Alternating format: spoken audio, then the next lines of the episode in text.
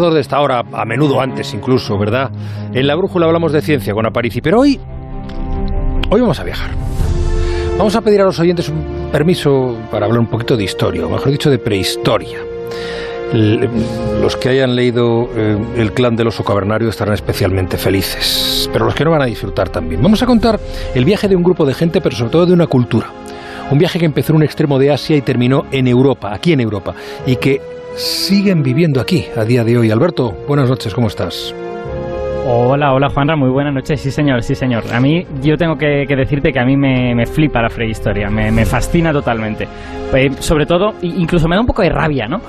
pensar que durante miles de años hubo gente que estaba moviéndose por el mundo, que era gente que no eran bárbaros, que no eran, que no eran. Eh, es muy fácil desde la actualidad decir, bueno, esa gente no tenía nada que decir, pero eso no es así. No eran bárbaros, simplemente es que su memoria ha quedado borrada por un motivo muy sencillo, que es que esa gente no sabía escribir y no pudo dejarlo escrito a nadie. Entonces ellos tenían historias, historias que contaban a viva voz y esas historias se han ido perdiendo, han quedado algunas pero muy poquitas.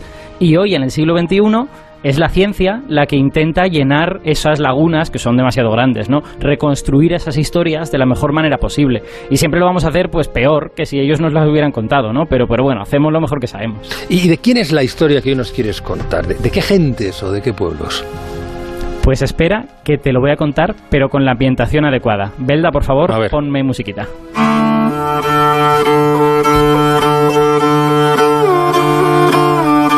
Estamos en el centro de Asia, en algún lugar de la actual Mongolia. Nos rodea un sube y baja de pequeñas colinas que llega hasta el horizonte, y sobre nosotros se extiende el cielo azul, que es tan infinito como la propia Tierra. Cogemos las riendas de nuestro caballo y sabemos que estamos en uno de los lugares más hermosos del planeta, la estepa. Aquí viven los mongoles, que serán famosos dentro de muchos siglos, y al oeste se extienden las tribus turcas, que son muchas y muy feroces. Si viajáramos hacia el este, hacia el océano, encontraríamos a gente que vive del mar y que cultiva el arroz, los coreanos, y un poquito más allá, en su isla, ahí un poco apoltronados, los japoneses. Todos estos parecen personas muy distintas, viven a miles de kilómetros los unos de los otros, pero ahora creemos que en realidad todos vienen de la misma familia, la cultura transeuroasiática. A ver, mongoles, turcos, coreanos, japoneses, dices que todos vienen de la misma cultura. Sí, señor. Eso es lo que defiende un artículo que se acaba de publicar la semana pasada apenas en la revista Nature. No es que sea una idea nueva, es una idea que hace décadas que algunos lingüistas propusieron, eh, pero lo que pasa es que ha sido una idea muy polémica durante todas esas décadas. Los lingüistas lo proponían en base a paralelismos que había en las lenguas de todas estas culturas. O sea, paralelismos de la lengua de mongoles, turcos, japoneses y coreanos. ¿Qué tipo de paralelismos? Bueno, ese, ese, esa es una pregunta dificilísima, porque eh, eso es precisamente lo que más polémica ha levantado entre los lingüistas. Eh, las primeras personas que defendieron esto lo que decían es que había palabras que tienen formas muy similares en estas lenguas. Te puedo dar algún ejemplo. Por ejemplo, agua, que es mizu en japonés, que es mul en coreano, es muke en manchú, y que luego en mongol se convierte en meren, que meren significa río, ya no significa agua, pero es, una, es un significado similar, digamos.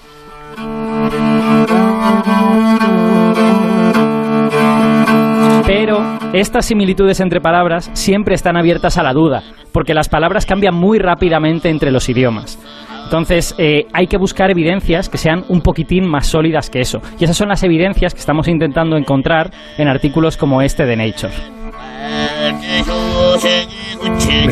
Qué, respetuoso es, esa Estamos llegando a las 10 en punto, las 9 en punto es en Canal. Sabe que me gusta que se escuchen las señales horarias que marcan el momento en el que estamos en, blanco, en limpio y, nos lo ha dejado. Fíjate, qué detalle. Pero hemos llegado a las 10 sin señales horarias porque no queríamos romper el, la atmósfera que creaba la música. Así que a París permíteme que diga que son las 10, las 9 en Canarias, que estamos hablando del lenguaje, de lo que de común tiene y lo que nos dice de nosotros mismos el lenguaje de mongoles, turcos, coreanos y japoneses, y lo que se ha descubierto para encontrar esa cercanía, esa similitud, esos paralelismos. Sí, señor, efectivamente. Ya, ya hemos dicho que hay similitudes entre palabras, pero que esas similitudes están muy abiertas a discusión, porque las palabras van cambiando entre lenguas. Nunca sabes si es la misma palabra que usaban sus antepasados o si la, copiaron de algún hmm. pueblo vecino. Pero hay algunas evidencias que son como más sólidas. Eh, por ejemplo, en estas lenguas transeuroasiáticas se, se habla siempre de la evidencia de los verbos que no es que la palabra de cada verbo sea igual, sino que la lógica de cómo se construye el verbo es similar. Y de hecho es, es muy gracioso porque estas, este conjunto de lenguas tiene algo que nosotros los españoles también tenemos, que es la pasiva refleja. Es decir, que puedes hacer un verbo pasivo utilizando un pronombre reflexivo. Y pongo un ejemplo. En español podemos decir fue construida una casa, eso es voz pasiva, pero también podemos decir se construyó una casa. Y eso, que es una pasiva refleja, es relativamente poco común en el mundo, a pesar de que nosotros sí lo tenemos. Y todas estas lenguas lo tienen más o menos en común. Pero bueno, de nuevo, eh, la potencia de este artículo estriba en que no ha ido solo la parte lingüística. La parte lingüística siempre está llena de mucha discusión, sino que este artículo coge argumentos lingüísticos y los une a evidencias arqueológicas, a evidencias genéticas, y con todo eso, con todo ese mosaico, construye un caso que es un caso mucho más sólido de dónde salió esta gente transeuroasiática y qué rutas siguieron en su camino por el mundo. Qué bueno, pues cuéntanos, ya le estás contando esa historia a los oyentes. Pues que nos suba la música belda. Venga.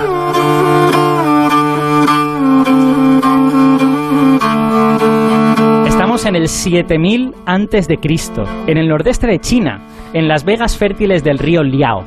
Aquí se asienta una gente que cultiva el mijo, conoce la cerámica y construye casas subterráneas. Esta gente son los ancestros de todos los transeuroasiáticos, según este artículo. El artículo de Ergovitz y colaboradores descubre que todas las lenguas de la familia, todas, tienen en común palabras relacionadas con el mijo y con la agricultura, lo cual quiere decir que probablemente sus ancestros era eso lo que hacían, cultivar el mijo y tener agricultura. Y de hecho los yacimientos arqueológicos muestran efectivamente la misma cosa, que en esa zona se cultivaba el mijo y que no había, por ejemplo, ganadería. Así que los, los transeuroasiáticos primordiales, entre comillas, no eran pastores de caballos como los turcos, ni conocían el arroz como los japoneses. Su primera fuente de alimento fue el mijo. ¿Y después de eso qué pasó? Pues hubo una migración, tardaron muchos siglos, tardaron casi 3.000 años en hacer esta migración, pero en el 3500 a.C., una parte de la comunidad estaba asentada en el sudeste, cerca del mar y allí estaban cerca de la península de Corea y estos son los antepasados de los modernos coreanos y japoneses. Y lo podemos ver en sus dos lenguas, porque en sus lenguas encontramos palabras comunes para cosas como mar, barco, cangrejo o pez globo, que el pez globo ya sabéis que le gusta mucho a los orientales. Y ojo, cosa curiosa, no para el arroz. Hoy en día el arroz es muy popular, pero en aquella época, antes de que se separaran coreanos y japoneses, no lo era. Eso llegó después, gracias a los inmigrantes chinos. Y de hecho, lo que nos dice este artículo es que parece que japoneses y coreanos reciclaron palabras que se usaba para el mijo y las empezaron a emplear para el arroz. Es decir, se sustituyó mijo por grano y grano por arroz. Claro, primero me llama la atención que sea tan relativamente reciente, ¿eh? tan relativamente reciente, pero, pero y luego también entiendo que mm. ninguno de estos pueblos ha vivido en la estepa.